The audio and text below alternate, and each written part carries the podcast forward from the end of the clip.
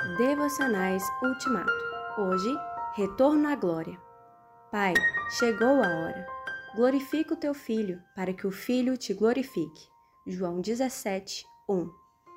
Em vez de falar apenas que Jesus foi levado para o céu, Atos 1:9, ou que Jesus voltou para o lugar de onde viera, o apóstolo João faz questão de declarar que ele voltou para a presença gloriosa de Deus. João 12:16.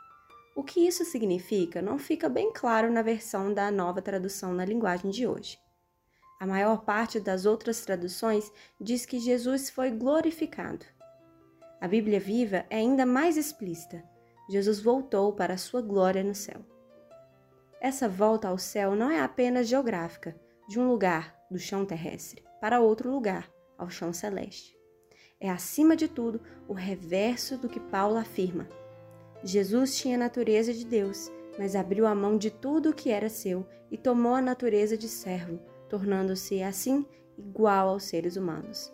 Filipenses 2, 6 e 7.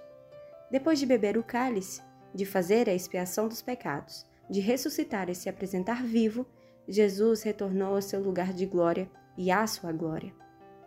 Só depois dessa volta de Jesus é que os discípulos lembraram que isso estava escrito a respeito dele. João 12,16. Depois de alguns acontecimentos, é possível entender, lembrar, crer e aceitar algo antes não percebido. Pai, dá-me mente bíblica, memória bíblica, sabedoria bíblica.